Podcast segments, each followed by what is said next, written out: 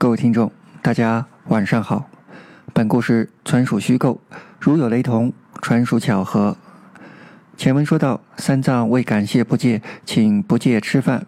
不戒喝了几口酒后，就漏了实情，把转基因的事情给说了出来。虽然不戒拍胸脯保证，这种出来的粮食没有问题，可以放心吃。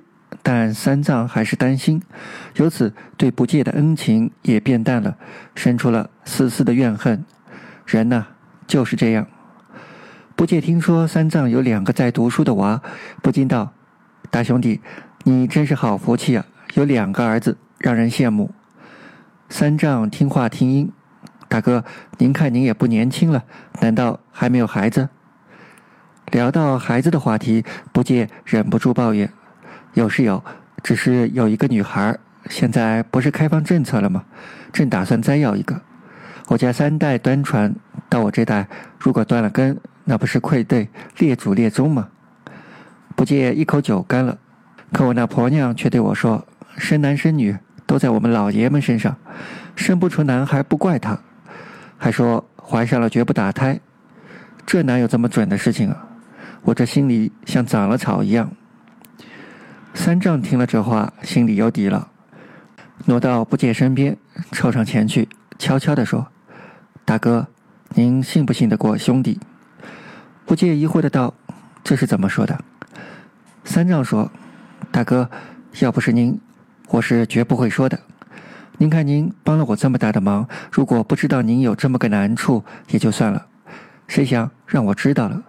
如果俺没有办法，那也就算了。”可是偏偏就是这么巧，俺还真有个生男孩的法子。你说是不是好人有好报？老天让你来帮我，然后让我给大哥送个生儿子的法子。不介一听，大喜过望，心说好人真的有好报啊！自己无心插柳，帮了三藏一次，没想到这么快回报就来了。兄弟，你有什么法子？快点跟我说说。如果真能生儿子，我一定重谢。大哥，你这就见外了。和你要钱，我还是人吗？如果你要给钱，那就算了。三藏恼怒道：“兄弟，应该的，应该的。真能生个儿子，花多少钱我也愿意啊！”不戒争辩道：“天下没有免费的午餐，哪有光吃不拉的？我是信佛的，相信因果报应。如果我有所得而不付出什么，那就会在其他方面损失更大。兄弟，你不能不接受。”三藏看不见坚决，也就松了口。既然这样，那好，我就收个成本费吧。大哥要再多给我，可不依了。不戒满口答应，应该的。兄弟，你赶紧说说你的法子。三藏原想叫他婆娘去取，但转念一想，说了句：“你等着，我去拿。”他就上了阁楼，在一个大箱子里拿出了个瓶子，放的时间久了，有点积灰。也不用擦就回来了，大哥，就是这个，吃了它保准你生男孩。三藏把瓶子放到不戒面前，不戒小心的拿起瓶子细看，长颈胖嘟的一个小药瓶，晃晃，感觉里面有几颗药丸。这是什么药？不戒有点半信半疑的，别是遇到了骗子吧？吃药就能生儿子，还真不敢信。这个是我们祖传秘方，多少代了，就靠它，一直生儿子。不是跟大哥吹，大哥知道我姓什么？三藏问。不知道，还会请教兄弟贵姓？免贵姓李。我乃唐王李世民之后。这生儿子的秘方，就是出自大唐皇室宫内不传之秘。也就是大哥你，要是别人出多少钱都别想得去。别说得去，就是出十万，也别想看一眼。三藏说：“真的，这个药真的管用吗？”不戒听到这是出自皇宫秘药的，就添了一份相信。啥？三藏一把抢过小药瓶：“大哥，不信就还给我。你这话说的，我还能骗你？你不去打听打听？因为我们家一直生男孩，村里人都觉得奇怪，觉得我们家风水好，祖上积德。”他们哪里知道，我们确实祖上积德，传下了秘方。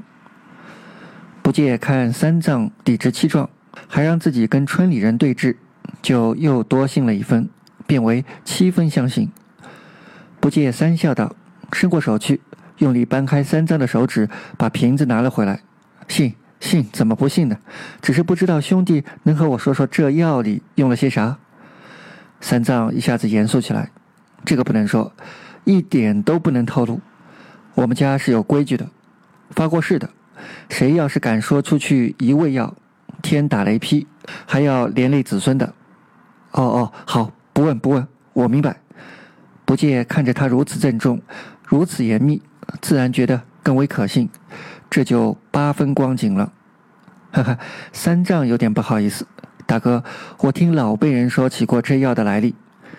那时候战争频繁，你想十八路反王争夺天下，到处死人，人口锐减。我们主上是个有道明君，特别关心人民的疾苦，鼓励生产。他呢就发现一个奇怪的现象。那就是男孩的出生数量大大高于女孩，你说奇不奇怪？是啊，这是为什么呢？不戒问道。唐王也觉得奇怪，于是就找来房玄龄询问。这房玄龄可不是凡人，上知天文，下知地理。他听后略一思索，说道：“天地万物，阴阳调和，既不能让阴胜于阳，也不能让阳胜于阴，故能长久。现在天下纷乱。”男儿多死于战场，而妇孺得生，这是阴盛阳衰。所以呢，为了维护天地和谐、自然调节，使得男孩出生多于女孩，这样阴阳才能平衡。唐王继续问道：“不知道是如何做到的呢？”房玄龄面露难色，他也有不知道的事情。于是，为了找到缘由，房玄龄推荐了一个人给唐王。这个人。就是药王孙思邈，孙思邈是个活神仙，死人都能救活。最后经他之手，才制出了这个生儿子的秘方。哦，不知道孙思邈有没有找到生男孩的原因呢？不戒问道。没有，或许孙思邈找到了，但是不肯说。他只跟唐王解释这药的来历。他给那些生男孩的人诊脉，发现与常人有细微的差异。于是根据脉象来配药，使人吃了这药后有相同的脉象，自然就能生出儿子了。哦，了不起，真是神医！不戒心悦诚服的说道：“这已经有了九成相信了。”老神仙还对唐王说：“这药有违天和，因此千万不可泄露，不然导致天下阴阳失衡，必然是一场浩劫。甚至为了保密。”连药名都没有起，只称秘药。唐王当时就立誓，绝不泄露一味药，子孙也必须严守此秘方。于是孙思邈才给了药方。哦，原来如此，那是一个字都不能泄露出去的。兄弟，你放心，我绝不透露一个字。不借拍着胸脯保证道：“大哥，你我信得过。你看，大哥，我想了很长时间，不知道对不对啊？”一个人经常处于紧张、刺激、危险之中，这体内的激素呢，肯定会有变化。是不是时间长了呢，就会对体质有影响？不是说吗？酸男辣女，我觉得不是说女的爱吃酸辣，而是男的体质变酸了，就生男孩。人长期紧张，身体酸性增加，所以打仗时多生男孩。对对对，肯定就是这个道理。不戒赞成道。孙思邈肯定就是根据这个调配出药方，调节男人体质，就能控制生男生女了。至此，不戒十分相信这瓶子里的药就是他生儿子的保证了。于是，根据三藏的说法，仅收了个成本价八千元。不戒把药揣到了包里，如何服用自不待说。不戒心想，三藏有此神药，自己也要卖弄一番，不然给他比了下去。又兼得了神药加酒精刺激，于是说道：“兄弟，你不知道，我这种子除了防虫，更有另一番神奇之处呢。”三藏拉住不戒吃饭，就是为了此事，自然上心，早就问道：“还有什么神奇之处？快快说来，兄弟，说来你不信，你不知道，常吃这个粮食可以治阳痿，啊？”大哥，你别骗我，吃这个还能治阳痿？我不信。三藏瞪大眼睛直摇头。兄弟啊，你可别不信，所谓药食同源，你听说过吧？听说过。